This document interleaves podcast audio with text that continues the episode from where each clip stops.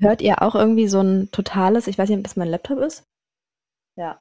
Ähm, mein Laptop äh, pfeift so aus dem letzten Loch hier auch noch. Hört ihr das? Ist das irgendwie? Nee. Nee. Okay, ich stelle mal ein bisschen hier so hoch. Ich weiß nicht, warum der jetzt schon heiß läuft, obwohl noch gar nichts passiert ist. Vielleicht Nein. lädst du im Hintergrund irgendwelche schmutzigen Filme runter oder so. Ja. Mhm. Immer. Hentai. Schön die Terabytes voll machen. Ey, ah, wisst ihr noch früher, was dass man, man die alles, runtergeladen hat? Was man da sammeln musste, ja. bevor es Streaming gab und so. Mhm. Oh, das war grauenvoll. Ey, ich weiß noch so ganz, ganz früher äh, erstmal das 56 KB Modem angeschmissen und dann ewig gewartet, bis die, bis die Seite mal so weit aufgebaut war, dass ich wenigstens ein paar Brüste gesehen habe. Ey, das ja. hat schon so lange gedauert. Da war auch schon alles vorbei, ne? Ja, da war auch alles vorbei, genau. Da war 14, die Nummer war gelaufen. Also. Ja, aber es ist doch irre, dass damals so eine, so eine nackte Frauenbrust ausgereicht hat. Für alles. Für alles, ja. Ja, auf jeden also, Fall. Also auch so Katalog oder ist, so. Ne? Otto-Katalog. Ja, Hier ja. schön Unterwäschemodels und so. Und die zwei Seiten haben wir verklebt, ne? Komisch. ja. Frage ist nur, über was wir heute wirklich reden. Schokolade fürs Ohr, Schokolade fürs Ohr,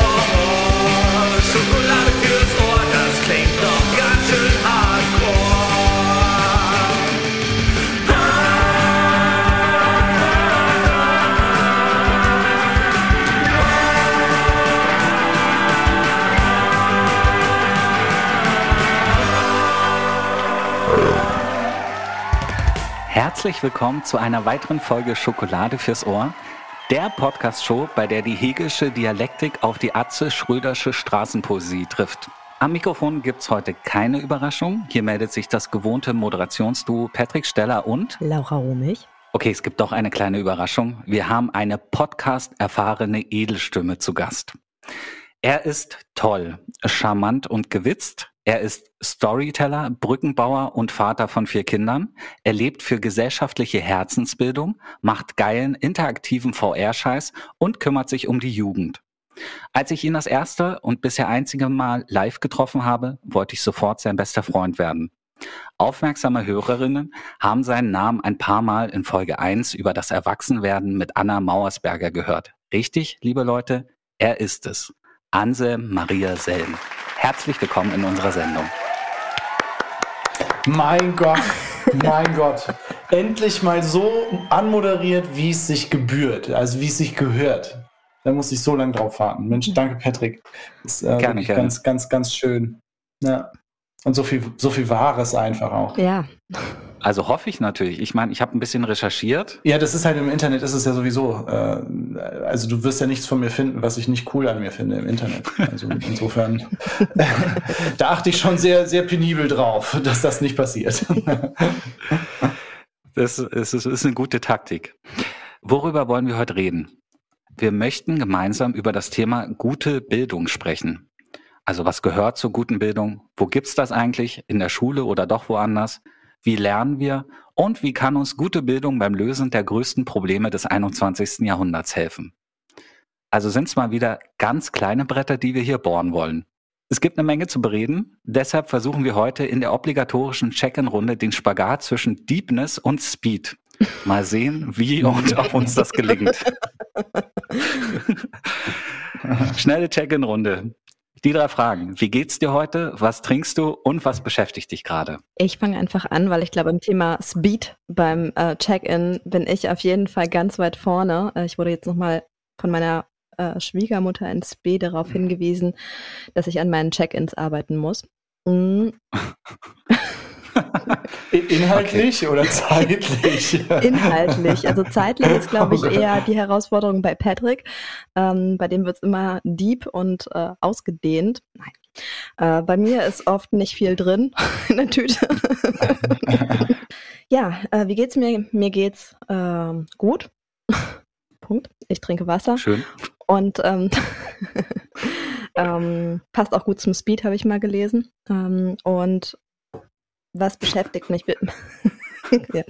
ähm, mich beschäftigt tatsächlich äh, gerade ähm, wie immer ein kleiner Schwank aus unserem Gemeinschaftshaus Naupau und zwar ähm, personelle Wechsel und ähm, damit einhergehende ähm, Dinge, die man bei sich selber beobachten darf. Ähm, genau, wie man damit so umgeht und was einem leicht und was einem schwerfällt. Und genau, da ähm, beschäftigt mich einfach gerade, wie ich in manchen Situationen ähm, besser über die Runden komme. Fertig. Aber dir geht's gut. Genau, mir geht's an sich gut. Ähm, okay. Ich merke nur, dass, äh, genau, dass mich das auf jeden Fall beschäftigt und dass das auf jeden Fall ein Thema ist. Ähm, mhm. Ja. Anselm, ich gebe dir noch ein bisschen Bedenkzeit. Ich meine, das ist ja alles neu mach für mal. dich hier. Mhm. Ja, ja, das, ich habe auch gar keine Idee, was ich sagen will. Deswegen mach, mach, du mal zuerst. Okay, gut. Ähm, mir geht's auch gut. Bin ein bisschen müde. Ich konnte die letzten Tage ein bisschen wenig essen. Ich trinke kaltes, klares Wasser. Ja, und was beschäftigt mich? Ich, ich habe ähm, vor ein paar Tagen rumgeknutscht und bin jetzt gerade verknallt. Ich überlege auch immer, ob ich privates Zeug erzählen soll, aber bei den Check-in-Runden beschäftigt mich eigentlich meistens privates Zeug und deshalb habe ich rumgeknutscht. Ja, was sollte die sonst? Herzlichen Glückwunsch. Ja, genau. Habe ich rumgeknutscht. Hast du auch ja. so einen Knutschfleck am Hals? Macht man das noch? Macht ihr Kids das noch? Nee, habe ich nicht, ah, okay. leider. Nee, aber es geht, es geht mir gut. Es geht mir gut. Anselm, wie geht's dir? Ja, ich könnte natürlich jetzt hier irgendwie so das Riesenbrett reinschmeißen und sagen, dass mich die, die aktuelle äh, Situation der Welt und unserer Gesellschaft äh, mega hart äh, runterzieht. Äh, aber heute war ein guter Tag. Ähm, ich glaube, da kommen wir auch noch drauf. Also es wird wahrscheinlich später irgendwie, wenn wir über gute Bildung und die Herausforderungen unserer Zeit sprechen, dann müssen wir, glaube ich, auch über das Hier und Heute reden und über mögliche Zukünfte, die sich daraus ergeben oder eben nicht ergeben. Ähm, aber bei uns in mhm. Rheinland-Pfalz sind ja noch Ferien und ähm, die Kinder sind bei mir. Also zumindest zwei davon. Zwei sind auf dem, auf dem Teenie-Freizeitcamp und werden wahrscheinlich okay. auch äh, hart geknutscht wiederkommen. äh, die sind in dem Alter. Äh, und ähm, die beiden Jüngsten, die sind, die sind hier. Was ist das für ein Gefühl als Vater, zu wissen, dass die Tochter ins knutschfähige Alter kommt? Ähm, ja, man sagt ja immer so, ne, dass es irgendwie eine Zäsur wäre oder eine, ein Paradigmenwechsel oder so, keine Ahnung. Ähm, hey, also wenn ich jetzt irgendwie das Gefühl hätte, die würden ständig übers Ziel hinausschießen und im größten Suff irgendwie mit den übelsten Typen rumlecken, dann hätte ich wahrscheinlich ein Problem damit. Aber äh, das sind coole Mädels ja. und wenn die rumknutschen, dann knutschen die schon rum, weil sie es wollen und äh, nicht, weil sie es irgendwie, keine Ahnung, also nicht, weil es irgendwie ja. mega düsterer Kram wäre, der irgendwo in so einer Absteige passiert oder so. also insofern alles gut. Ach so, genau. Und ähm, so geht's mir. Was war die zweite Frage? Was trinkst du? Ich habe ein Bier gesehen. Ja, ist auch schon das zweite. Also wenn ich jetzt anfange, wenn das L ne, irgendwann so langsam flöten geht, äh, das ist Flasche 1 und Flasche 2 habe ich schon aufgemacht. Äh, es ist das gute Benediktiner Hell im Sixpack. Hm. Ähm, ja, Prost. man kennt es. Ja. Prost, Prost. Prösterchen. Ähm, und das letzte, woran arbeite ich gerade? Nee, was war das? Nee, was, also was beschäftigt dich gerade? Wenn es was Spezielles äh, gibt, außer ja, die Schwere der Welt. Ist ein bisschen, außer die Schwere der Welt. Ähm, also da bin ich irgendwo in dem Bereich, in dem Laura gerade unterwegs ist. Ich äh, habe mich die Woche über ähm, rumgeärgert über einen Kollegen, der irgendwie es nie schafft, Dinge gegenzulesen und irgendwie mal seine Meinung dazu kundzutun und dann meint, am, am Deadline-Tag zu sagen, ähm, er findet äh, den, den Titel scheiße und äh, das Storytelling glaubt, er hilft nicht. Also weißt du, so am letzten Tag halt die Generalkritik ausgepackt. Da denke ich mir so, Alter, äh, das kannst du zwei Wochen früher machen oder jetzt die Fresse ja. halten, ey. Wirklich. Ja. Naja. Ja, Aha. aber sowas äh, beschäftigt mich gerade. Mhm. Ja. Personalkram. Mensch, schön. Aber dann sind wir ja mhm. Äh, einigermaßen gut eingecheckt und können uns endlich um das große Thema gute Bildung kümmern. Vielleicht zum Einstieg eine ganz, ganz schöne Herleitung. Weil Anselm, du hast ja ein Buch geschrieben, 2017, das heißt Vater, Ausrufezeichen. Ich bin großer Fan vom Buch. Äh, das ist eine Kurz Kurzgeschichtensammlung aus deinem Familienleben wie ich ja erzählt habe, du hast ja vier Kinder, drei Töchter und einen Sohn. Ähm, das Buch ist so absurd im Ton, lakonisch in der Erzählweise. Ich sag mal Knaller an Knaller. Es gibt eine Lieblingsstelle. da geht es darum, dass du in dem Buch deine Tochter Marie abholst äh, aus dem Hause von Herrn von Familie Müller und du stehst mit Herrn Müller unten in der Empfangshalle und wartest darauf, deine dass deine Tochter sich endlich anzieht und runterkommt. mhm. Ich zitiere. Herr Müller ahnt, dass das Ganze noch ein wenig dauern wird und erinnert sich an seine Soft Skills. Und was machen Sie beruflich? Smooth. Nicht einmal meine Freunde wissen, was ich eigentlich genau beruflich tue. Ich nehme die Abkürzung. Ich bin Lehrer. Ich hasse mich ein wenig für meine Antwort, aber wenigstens erstickt sie jedes Interesse im Keim. Oh, sagt Herr Müller. Wir schweigen wieder laut. In dem Buch schreibst du, du nimmst eine Abkürzung. Also scheinst du kein mhm. Lehrer zu sein? Was machst du genau? Mein Gott, ich muss mir erst erstmal ne, so als äh, von Podcaster zu Podcaster, also wie du hier die Überleitung äh, reinbaust, reinwebst. Also es ist wirklich gro ganz großes Kino. Mhm. Äh, ja. Ganz großes Podcast-Kino. Also das Buch ist wirklich empfehlenswert. Ja, finde ich auch. Ist ein, ist ein gutes Buch mit einem echt miesen Cover. Ähm, aber äh, man, also wenn das Expectation Management reversed abläuft, dann äh, kann man eigentlich hinterher nach der Lektüre nur sagen, okay, es ist auf jeden Fall besser als das Cover. das stimmt. Das Cover ist so ein bisschen, ja, ja als Hetzenpraktikant zusammengestückelt. Volles Programm, ey. Und alle anderen Bücher bei denen in diesem Vince Verlag, die sehen auch eigentlich ganz geil aus. Also ich weiß nicht, was da passiert ist. Also dieses Uringelb und dann irgendwie dieses infantile, zusammengestöpselte Paint-Gimp-Zeug. Naja, okay, was ich tue äh, beruflich. Ich ähm, bin Leiter einer Stiftung, eine kleine Landesstiftung im Land Rheinland-Pfalz und wir machen äh, Jugendbildung. Ähm, hauptsächlich internationale äh, Jugendbildung, aber auch super viel mit Landeskindern. Also Europa ist irgendwie immer Thema, aber ähm, das Besondere an der Stiftung oder beziehungsweise so wie sie jetzt aufgestellt ist, ist, dass sie ähm, im Gegensatz zu vielen anderen Stiftungen, die auch politische Bildung machen, äh, ihren Schwerpunkt darin sieht, ähm, Persönlichkeitsbildung in den Mittelpunkt von politischer Bildung zu stellen und äh, damit diesen Begriff auch irgendwie seiner Angestaubtheit zu entheben und äh, mit neuem Leben zu füllen, weil wir tatsächlich davon ausgehen, dass in dem Moment, wo sich ein Jugendlicher ein bisschen besser selber kennenlernt, irgendwie anfängt mit seinen Emotionen umzugehen ähm, und sie nicht nur wegzumachen, sondern sie wirklich zu integrieren, ähm, auch tatsächlich weniger Raum entsteht für ähm, Manipulationen von außen. Und ich meine, wir leben halt in sehr manipulativen Zeiten, äh, in denen irgendwie jeder äh, ja, die Dinge bedient, um uns irgendwo hinzulenken. Okay, du arbeitest für eine Stiftung. Kommen die Jugendlichen zu euch oder geht's, gehst du in die Schulen? Nee, nee, die Jugendlichen kommen zu uns. Also das Europahaus Marienberg, so heißt die Stiftung, die ist gelegen im oberen Westerwald, so wie viele andere Stiftungen, die politische Bildung machen, sind auch wir irgendwo nirgendwo. Ähm, weil, ne, wenn du das in Berlin machst, dann fängst du halt mit 40 Leuten an und hörst mit fünf auf. So. Äh, okay. Aber hier auf dem Land, da, da geht dir halt keiner verloren in der Zwischenzeit. Wo, wo auch. Okay. Und was sind das für, für, für Jugendliche, die da hingehen? Also, wieso geht man als Jugendlicher freiwillig ins Europahaus?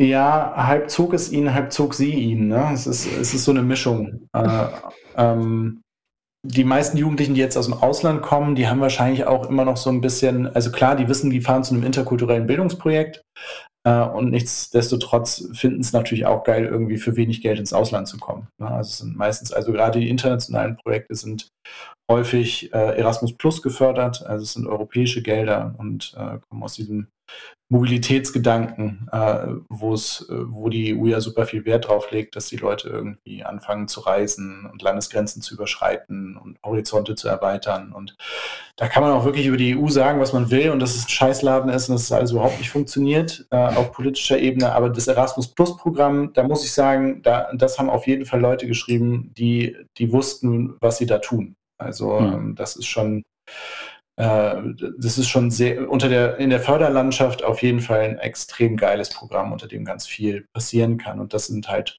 so kreative Spielräume, die wir in unserer Arbeit auch immer wieder ausnutzen. Ähm, ja, du hast ja von Anna schon gesprochen. Ähm, mit der mache ich halt super viele Seminare zusammen. Wir kuratieren zusammen. Ähm, sind ja auch äh, beide Gründer dieser ähm, vom Labor für gesellschaftliche Herzensbildung, Hardwire. Und also das sind so die beiden Segel, unter denen ich unterwegs bin. Also einmal Hardwire mit der Bildungsagentur, die aber eben hauptsächlich in der Verantwortung von Anna liegt und dann aber eben hauptberuflich als Leiter äh, der Stiftung Europahaus Marienberg. Okay. Und wenn du da von spannenden Projekten redest und Spielräumen, die euch zur Verfügung gestellt werden, was machst du mhm. genau? Also wie sieht so ein, so ein Bildungsalltag im Europahaus aus, wenn du da bist? Wenn ich, wenn ich komme, dann ja. geht erstmal so die Tür auf ne, und dann stehen sie alle da und klatschen erstmal. Dann kommt auch so Konfettiregen und dann wird so eine kleine Hymne gesungen. Ähm, nee, genau, also was, was mache ich? Ich ähm, bin im Prinzip als Studienleiter und Leiter eben dafür verantwortlich, oder ich war lange nur dafür verantwortlich, wirklich inhaltlich zu arbeiten, Methoden zu konzipieren und dann Seminare umzusetzen. Ähm, mittlerweile aber, weil es jetzt diese Konstellation gibt, ein Kollege von mir ist rausgegangen aus der Stiftung, sitzt jetzt im Europäischen Parlament und scheffelt richtig hart Kohle. Äh, das muss man leider auch mal dazu sagen. Willst du ähm, noch grüßen an der Stelle, oder? Ja, liebe Grüße, Arschi, weiß schon, wen ich meine. ähm, naja, und äh, deswegen sind jetzt bei mir halt so viele administrative Leitungsaufgaben auf dem Tisch gelandet. Ne? Aber mhm. wenn du mich nach kreativer Arbeit fragst, dann ähm, sind es besonders, also das, was mir am Herzen liegt und das, was, was ich auch wirklich schön finde, wofür sich der Job einfach lohnt, sind die internationalen Projekte.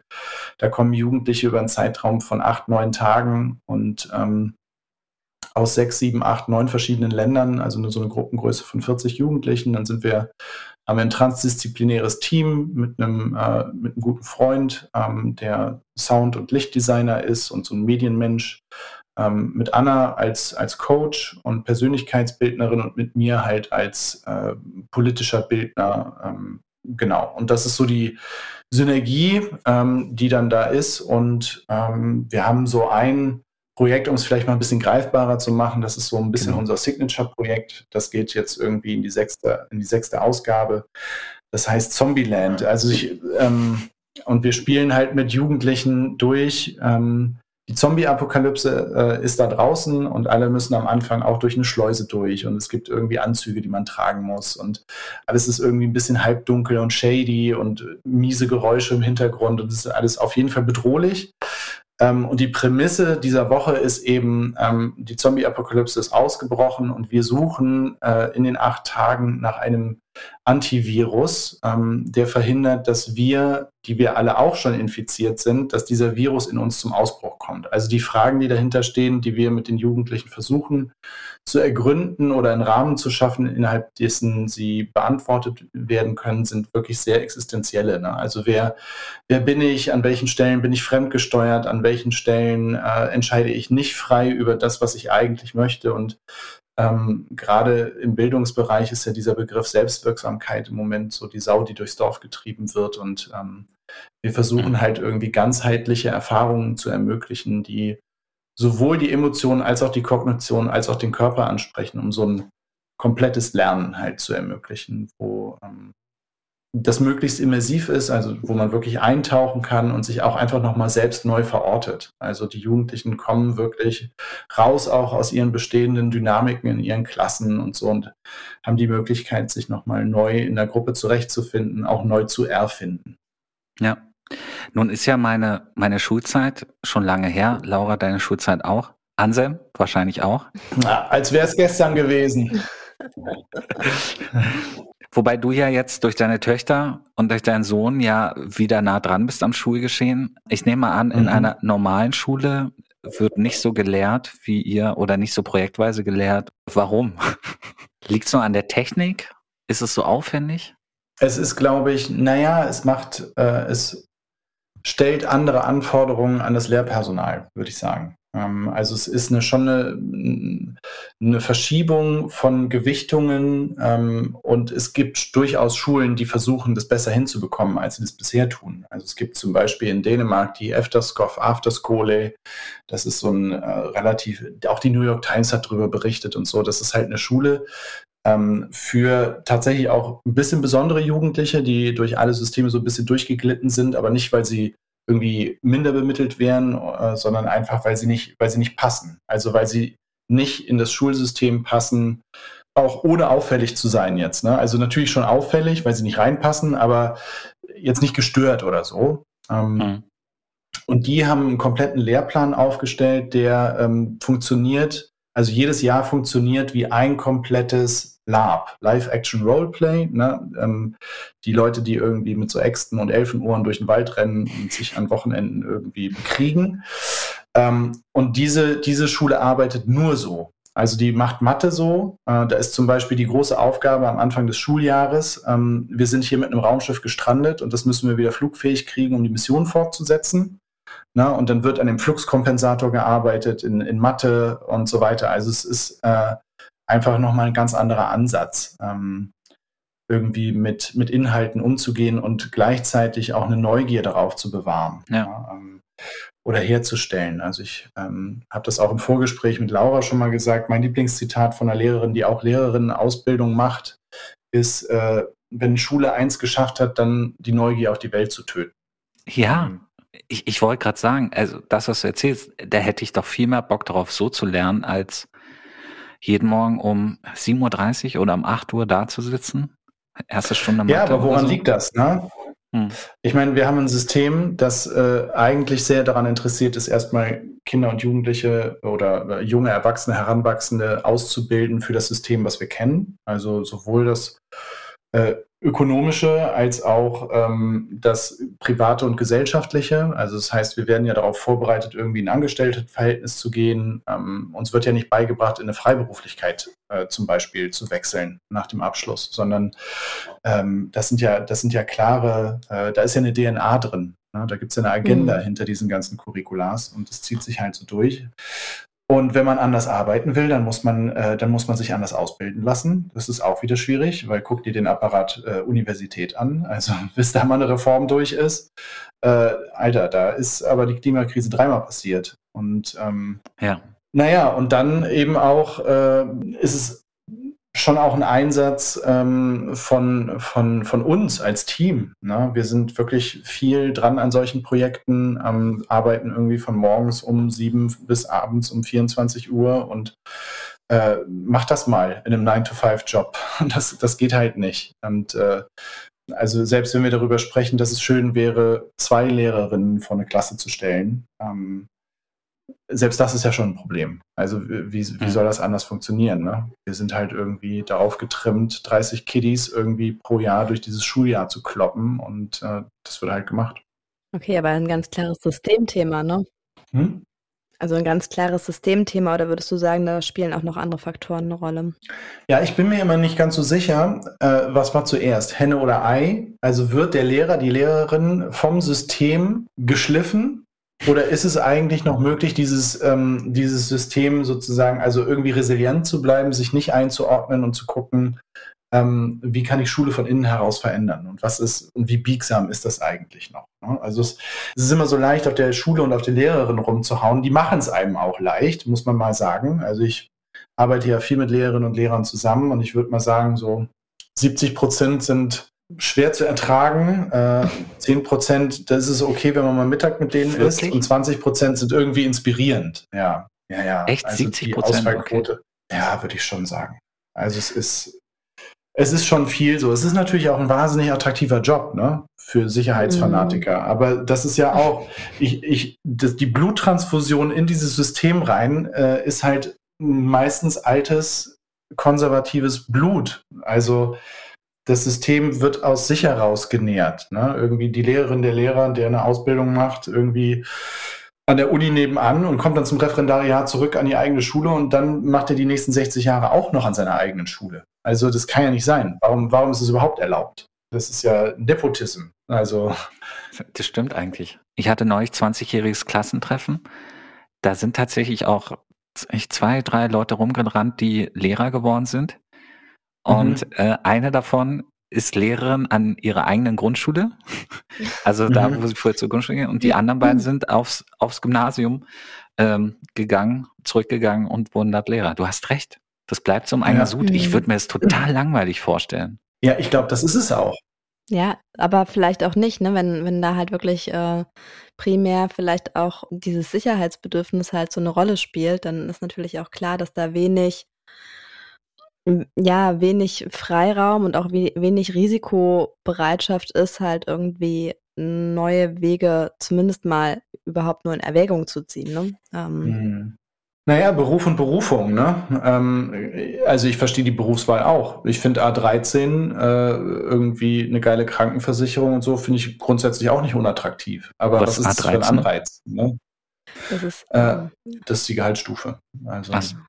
A13 ist. Aber du kannst auch äh, noch weiter, ne? Studienrat, ne? Genau, genau, du fängst an mit A13 im Gymnasiallehramt und mein Bruder, äh, mein Bruder, mein Cousin, der macht, äh, der ist Grundschullehrer, der fängt auch mit A13 in Bavü allerdings an, also ist ja auch von Bundesland zu Bundesland unterschiedlich. Aber A13 ist fett. Also, ne, das sind irgendwie viereinhalbtausend netto. What? Würde ich mal sagen.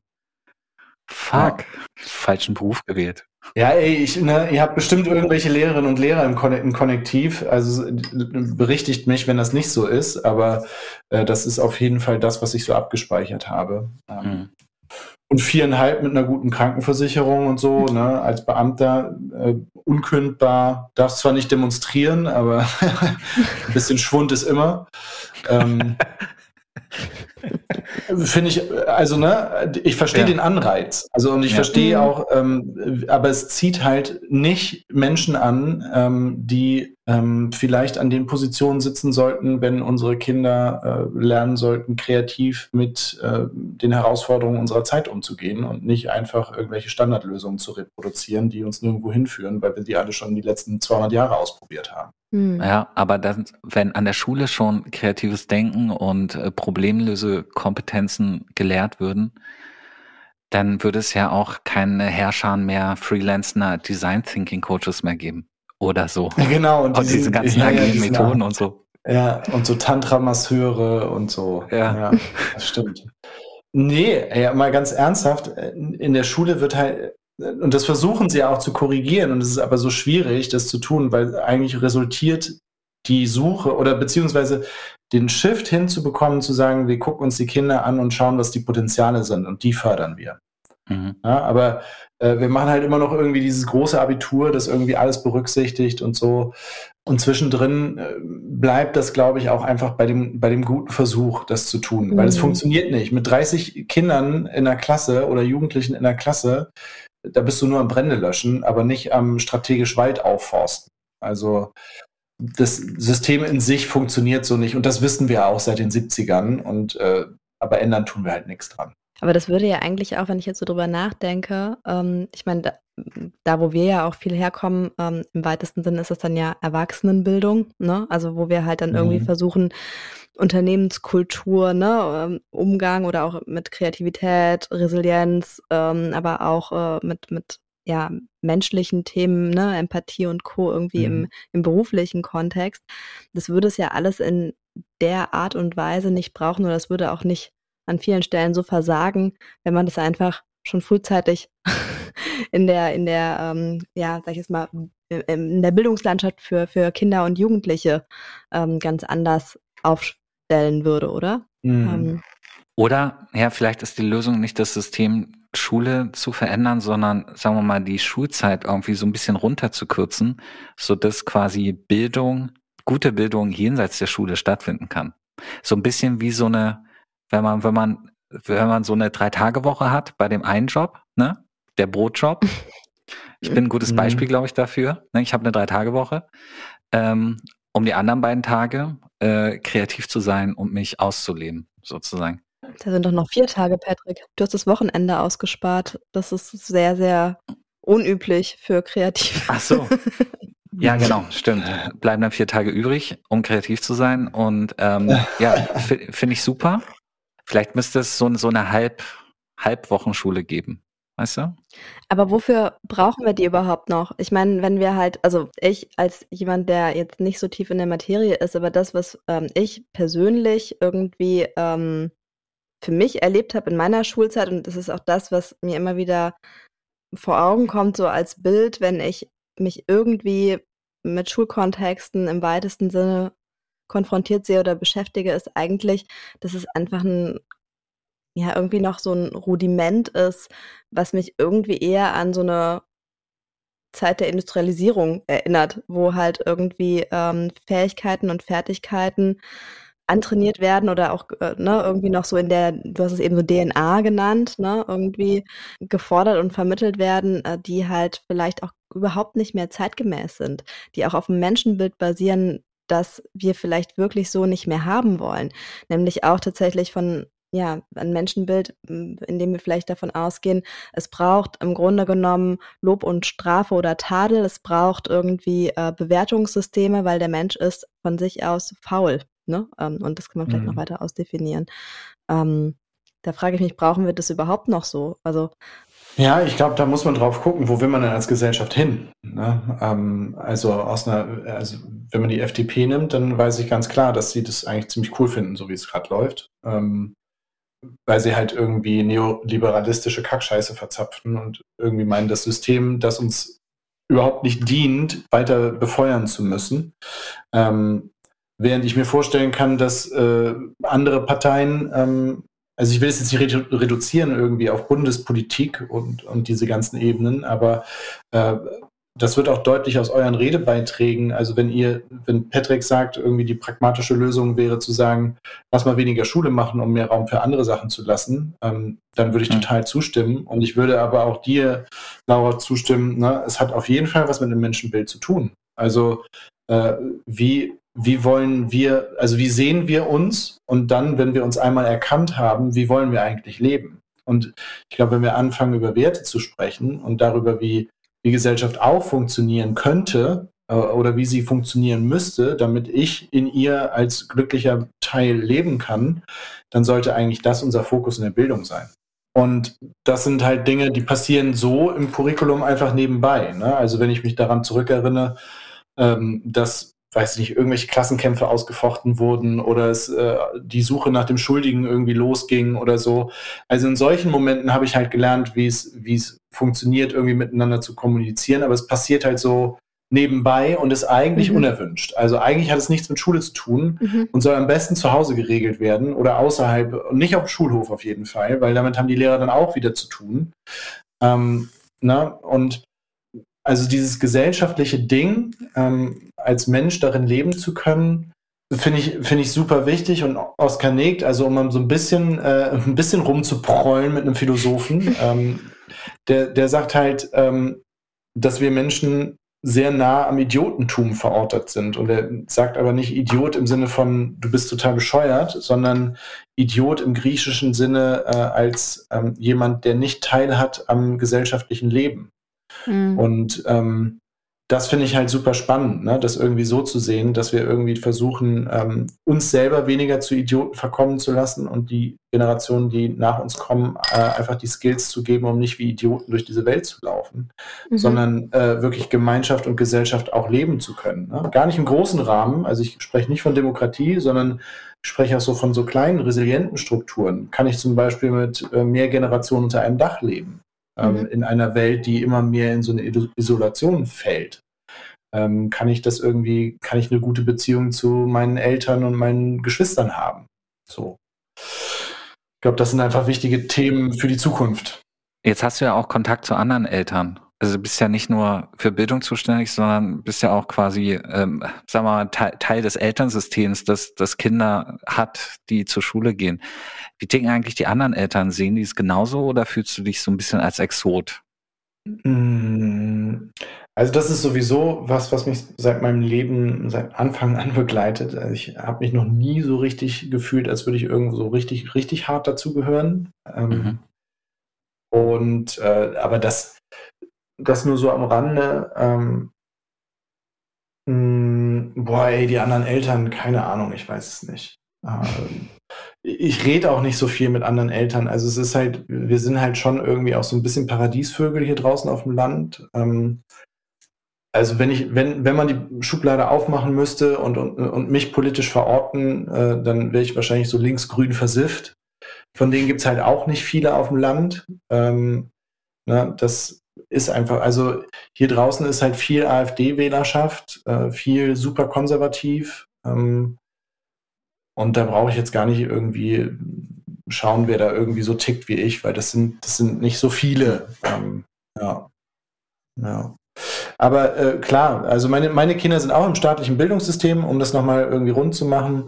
ähm, waren auf einer privaten Grundschule in Anführungszeichen, die aber auch jetzt nicht irgendwie ein wahnsinnig geiles Konzept am Start hatte, ähm, sondern einfach privat war.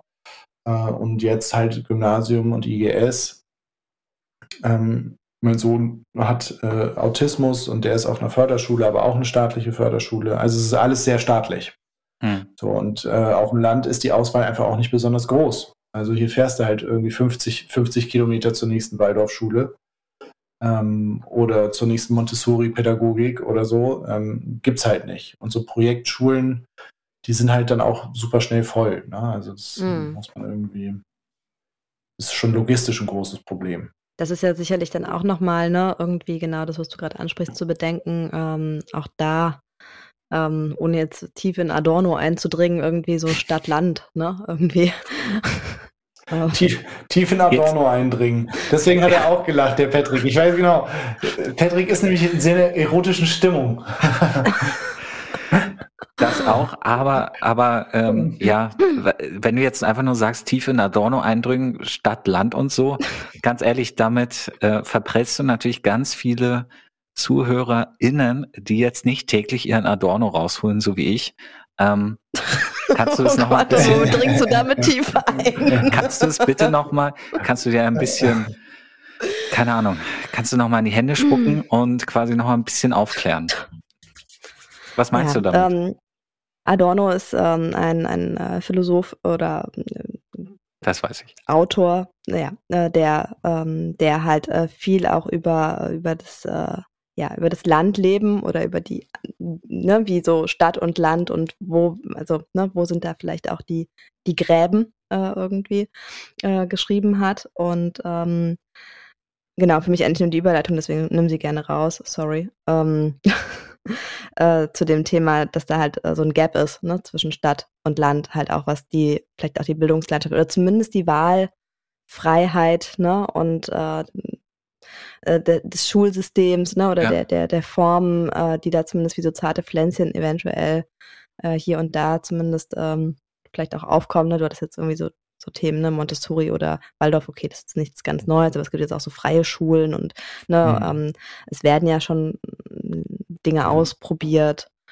Ähm. Genau, Anselm, du hast ja auch erzählt, dieses Europahaus Marienberg, in dem du arbeitest, ist ja wie alle anderen ähm, Stiftungen, die irgendwie politische Bildung machen, am Arsch der Heide. Also sind es ja eigentlich dann doch gute Orte, um so als Gegengewicht auf dem kargen Land mit den Regelschulen zu wirken. War das ein richtiger Satz? Du weißt, was ich meine.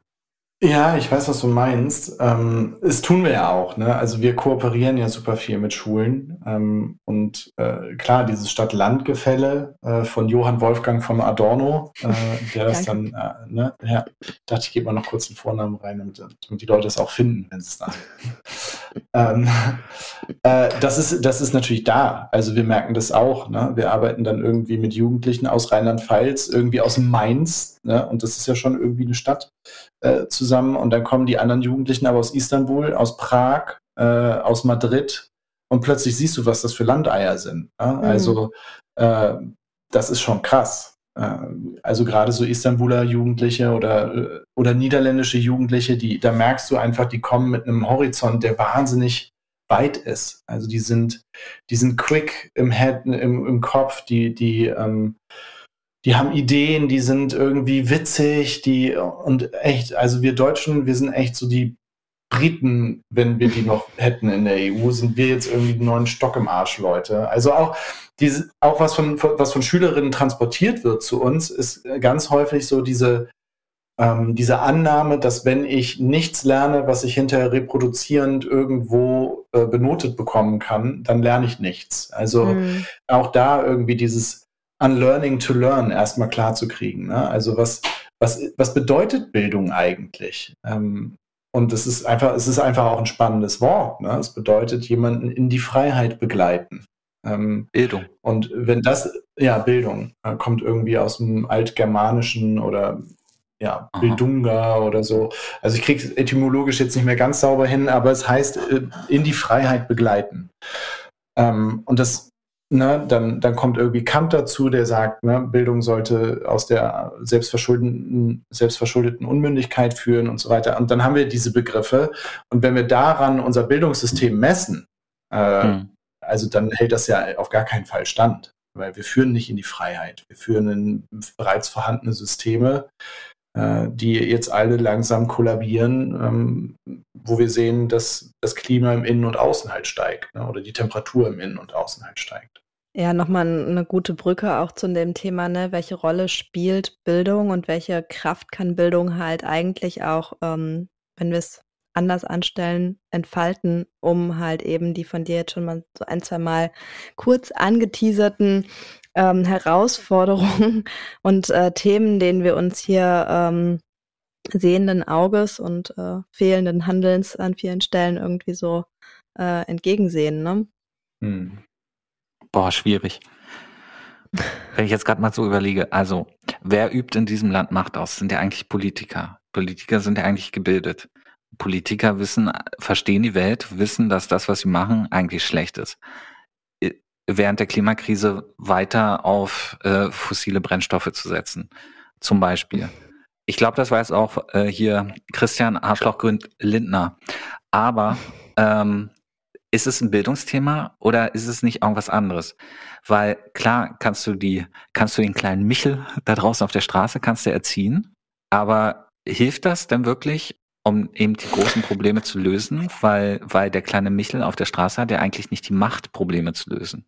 Oder glaubst du nee, an eine Revolution, wenn nee, plötzlich, ja, ein bisschen chaotisch. Nee, glaube ich nicht. Ich glaube aber an eine Verschiebung von Schwerpunkten. Also wenn wir anfangen würden, ähm, Bildung tatsächlich als eine Begleitung in freies Denken zu verstehen, dann mhm. äh, passiert uns dieses ganze dogmatische Verharren nicht, weil wer freiheitlich denkt, ähm, wird ganz automatisch irgendwann erkennen müssen, dass das demokratische Parteiensystem, das wir haben, einfach nicht funktioniert, weil es nämlich keine gedanklichen Freiheitsstrukturen sind, sondern äh, weil da alle eingenordet werden auf irgendeine Richtung, die man irgendwie aus den 50ern und 60ern generiert hat oder weil man irgendwie immer noch mit dem Erbe des Krieges beschäftigt ist und seine Politik davon irgendwie gestalten lässt, was ja auch nicht falsch ist. Ne? Ich will jetzt nicht sagen, dass die formale Bildung, also Schule, irgendwie keinen Wert hätte. Das hat sie schon. Also ich glaube, so äh, Erinnerungskultur und dem Vorbeugen von Geschichtsvergessenheit und so, das sind alles wichtige Dinge und auch Lesen, Rechnen, Schreiben ähm, ist, ist wichtig.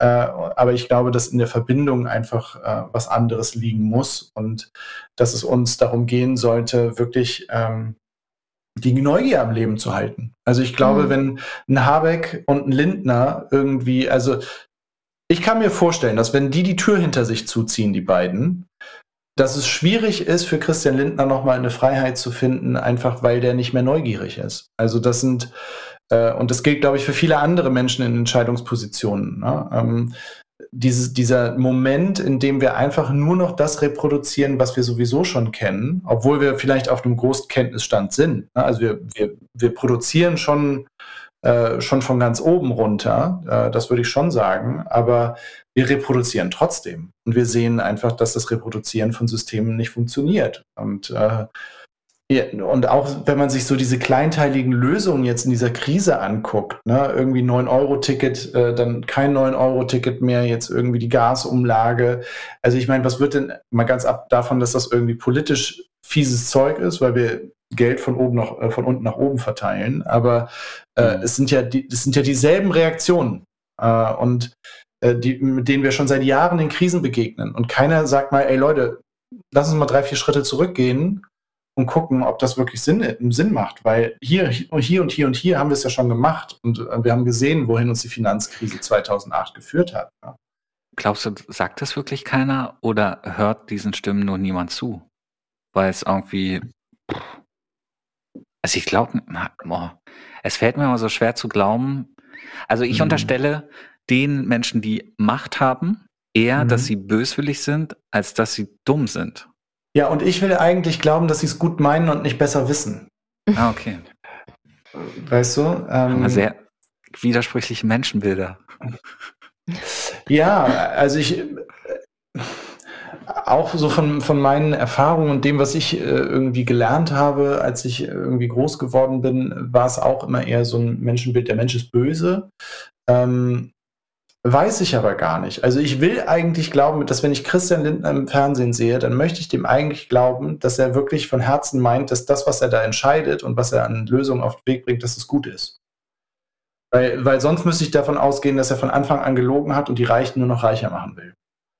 Ähm, und das möchte ich eigentlich nicht. Also ich möchte schon, dass der irgendwie, weißt du, also ich möchte ihm das zugestehen, dass er wirklich aus einer Position kommt, die ein super geschlossenes Weltbild ist. Ne? Und mhm. ähm, wo, dass er einfach nicht mehr erkennt, wo er eigentlich hätte abbiegen müssen und wo man irgendwie äh, anders hätte denken müssen, wo man mehr Gesellschaft denkt und weniger Klientelpolitik macht und so. Mhm.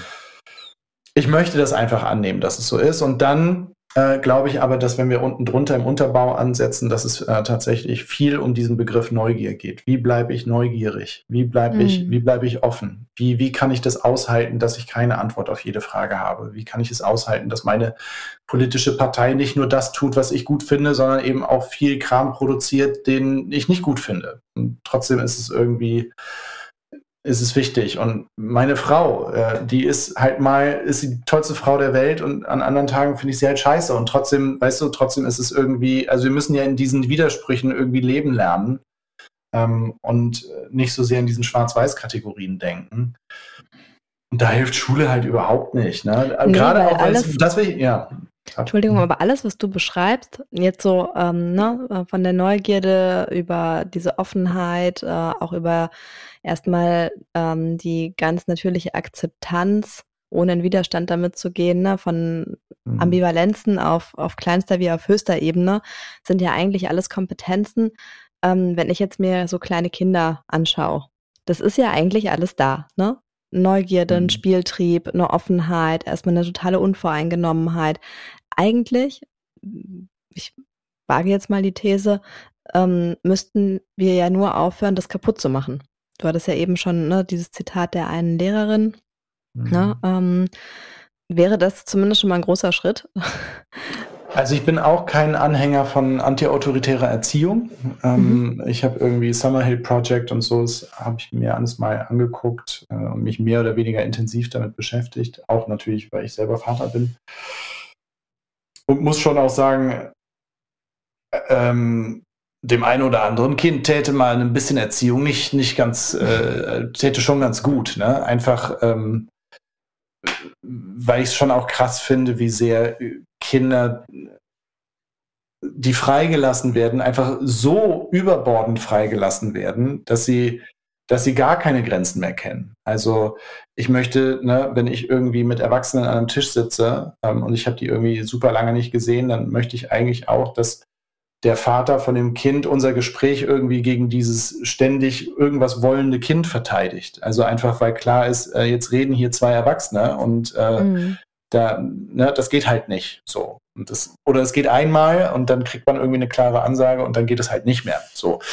Ähm, aber ich glaube, es ist einfach ein Abwägen äh, von, ähm, von, von Freiheit und Neugier und äh, irgendwie ähm, auch in der Gesellschaft. Wir sehen das ja mit jeder Sinus-Studie, die Jugend wird immer äh, konservativer und immer sicherheitsbewusster und so. Ne? Und wir sehen das ja auch auf den Spielplätzen. Also da gibt's Kinder, die haben Helme auf dem Kopf. Da denke ich mir halt, Alter, das ist doch wohl nicht dein Ernst. Also wie will dieses Kind jemals neugierig sein auf irgendwas und kann das nicht mit Angst oder verwechselt das dann nicht mit Angst? Mhm. Ja. Aber ich glaube, das ist die Reaktion darauf, dass die Welt so unberechenbar und chaotisch und ähm, gefährlich geworden ist und das wiederum wird den konservativ werdenden Kindern und Jugendlichen wahrscheinlich auch so ein bisschen von den Eltern als Lösung vorgelebt. Also ein bisschen ja. der, der Rückzug ins Private, ins früher war alles besser und lass mal die Welt wieder ganz einfach bauen, zumindest bis zum Gartentor. Mhm. Ja. Mhm. Ich wollte nur noch vor, ganz kurz anmerken vorhin.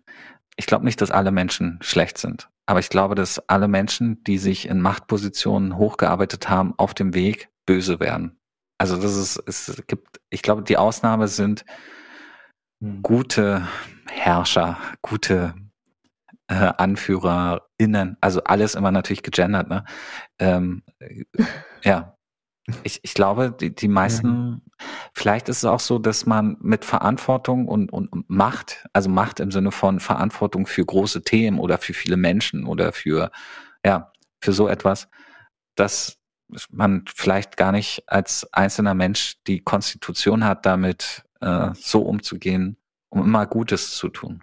Ich weiß nicht, ich, ich finde, es ist eine super spannende Frage. Also, ähm, weil wenn es so wäre, dass jeder Mensch, der äh, oder jetzt äh, jeder deutsche Mensch, der sich irgendwie darauf einlässt, in der Partei was zu werden, muss auf seinem Weg äh, irgendwie drei Leichen mhm. hinterlassen und es ist gar keine Frage, ob er oder sie das tut, sondern es muss man halt einfach machen, Leute wegbeißen, irgendwie im Hinterzimmer die Tür zuziehen und äh, Fäden spinnen und Marionetten tanzen lassen und so. Also wenn Unehrlichkeit Teil des Systems ist, äh, dann, ähm, dann muss man halt einfach das System verändern. Und ich meine, mhm. die Möglichkeiten haben wir dazu, äh, die, die, den politischen Willen natürlich nicht, denn äh, wer gibt schon gerne die Privilegien auf, die er oder sie sich tatsächlich ja auch hart erarbeitet hat. Ne? Bring mal jemanden um oder, oder also metaphorisch gesehen mhm. und, äh, und, und sag dann hinterher, nee, das war alles nicht richtig. Also dann dekonstruierst du ja mit einem Schlag dein komplettes Leben. Äh, dass das nicht mehr passiert, denke ich mir dann schon. Aber die Digitalität birgt halt viele Chancen. Also warum zum Beispiel sind wir nicht, werden wir nicht äh, einmal äh, alle einmal im Jahr gefragt, was, wie wir möchten, dass unser Steueraufkommen eingesetzt werden? Zumindest weiß ich nicht, 30 Prozent des Steueraufkommens, weißt du, dass das einfach zurückgespielt wird an die Bürgerinnen und Bürger und dann kannst du irgendwie auf einer Anmeldemaske sagen, ich möchte, dass 40 Prozent meiner Steuern, also 30 von diesen 30 Prozent, 40 Prozent meiner Steuern äh, in den Umweltschutz gehen und der nächste in den Verbraucherschutz und so weiter. Also gib mir halt was, womit ich arbeiten kann. Also nimm mich ernst als Mensch. Mhm. Aber klar, die wissen halt auch, die Leute kommen halt aus einem Bildungssystem, die müssen wir nicht ernst nehmen. Das haben wir ja so gebaut, äh, dass sie sich möglichst reibungslos einfügen. Mhm. Ähm, und äh, und das, das kann man auch, glaube ich, gar nicht den einzelnen Personen vorwerfen. Ne? Da sind wir wieder bei künstlicher Intelligenz. Also haben wir Systeme geschaffen, die sich einfach selbst erhalten ähm, und die von, von innen heraus einfach gar nicht mehr veränderbar sind. Und wenn wir zu dem Schluss kommen, dann müssen wir sie halt zerschlagen. Und was das bedeutet, das ist, glaube ich, ein anderes Thema.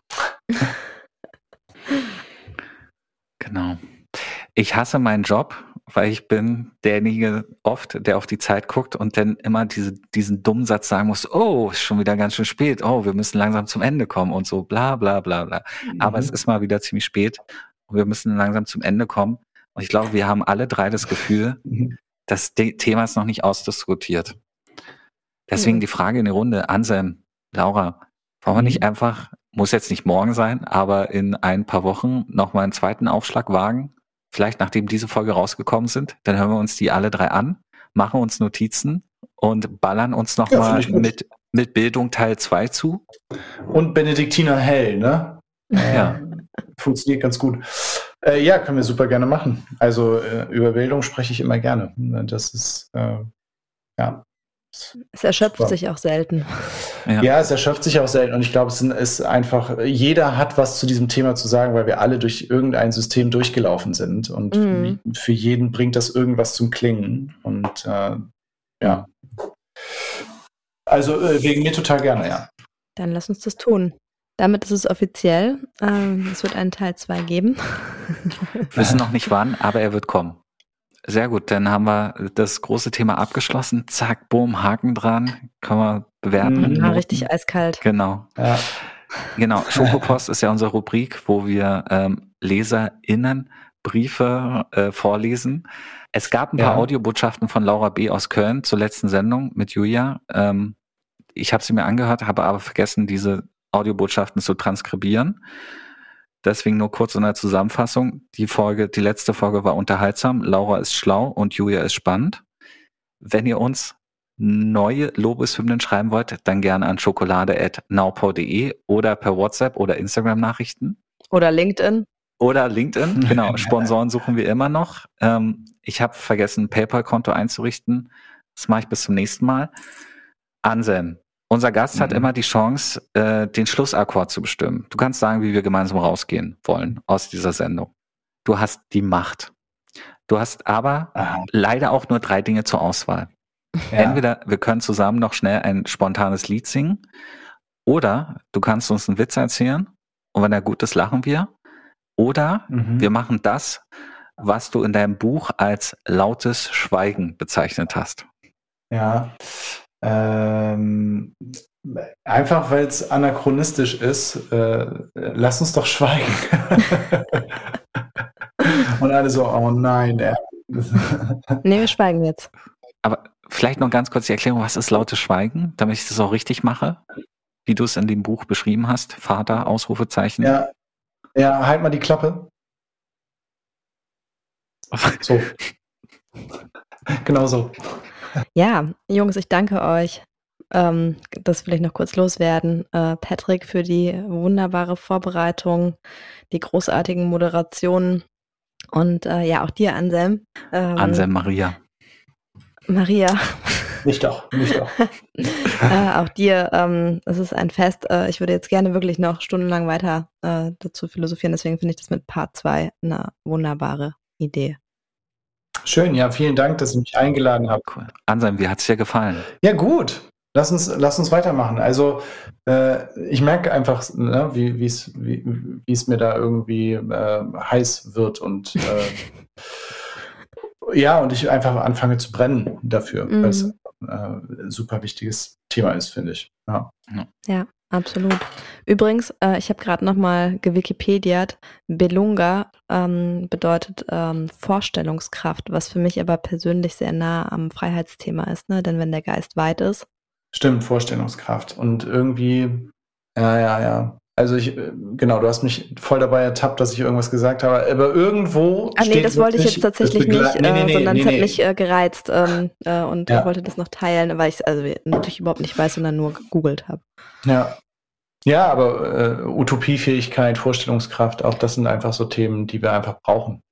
Ja, und ich glaube, dass es halt eben genau das halt eben auch zu so einer Freiheit, ne, Freiheit im Geiste führt. Mhm. Wenn ich diese Vorstellungskraft habe, dann habe ich halt eben auch nicht so viele Grenzen. Ähm, die mich einschränken. Ja. Deswegen finde ich, äh, fand ich dieses in die Freiheit führen eigentlich ein, ähm, eine total schöne Übersetzung. Auch mhm. wenn Wikipedia sie noch nicht hat, du könntest diesen Artikel Ach, ich schreibe einfach dazu. ich wollte gerade sagen, also die kann man da wunderbar überarbeiten und äh, der ja. Bildungsartikel, ich finde den eh ziemlich mau. Okay. Äh, vielleicht äh, muss man einfach quasi so guerillamäßig an solchen Stellen einfach einsetzen, weil ungefähr jeder Jugendliche, der irgendeine Facharbeit schreiben soll, wird wahrscheinlich über diesen Eintrag stolpern. Aber sag mal, ähm, habt ihr in eurem äh, Hörerkreis, in eurer Zielgruppe, Hörerinnenkreis in eurer Zielgruppe, ähm, wenn ihr da Jugendliche habt, ne, die mal Bock haben auf irgendwie auf ein geiles Bildungsprojekt, ähm, also diese internationalen Seminare, das sind Einzelplätze. Da kann man mhm. sich, ne, wenn ihr euren Jugendlichen was Gutes tun wollt da draußen und die sind mindestens 16 Jahre alt, und haben mal Bock auf Persönlichkeitsentwicklung und interkulturelles Lernen, dann äh, schickt es im Europahaus Marienberg vorbei. Alles klar. Ich würde sagen, wir verlinken das, das in gut. den Show Notes jetzt auch noch. Ich freue mich auf Teil 2, denn um auch nochmal einen großen Philosophen rauszuholen, der große Fußballphilosoph mit der Zigarre, Rudi Assauer, hat immer gesagt, alles ist schöner, wenn man es zweimal machen kann. In diesem Sinne, wir hören uns beim nächsten Mal, wenn es wieder heißt. Schokolade fürs Ohr, Schokolade fürs Ohr, Schokolade fürs Ohr, das klingt doch ganz schön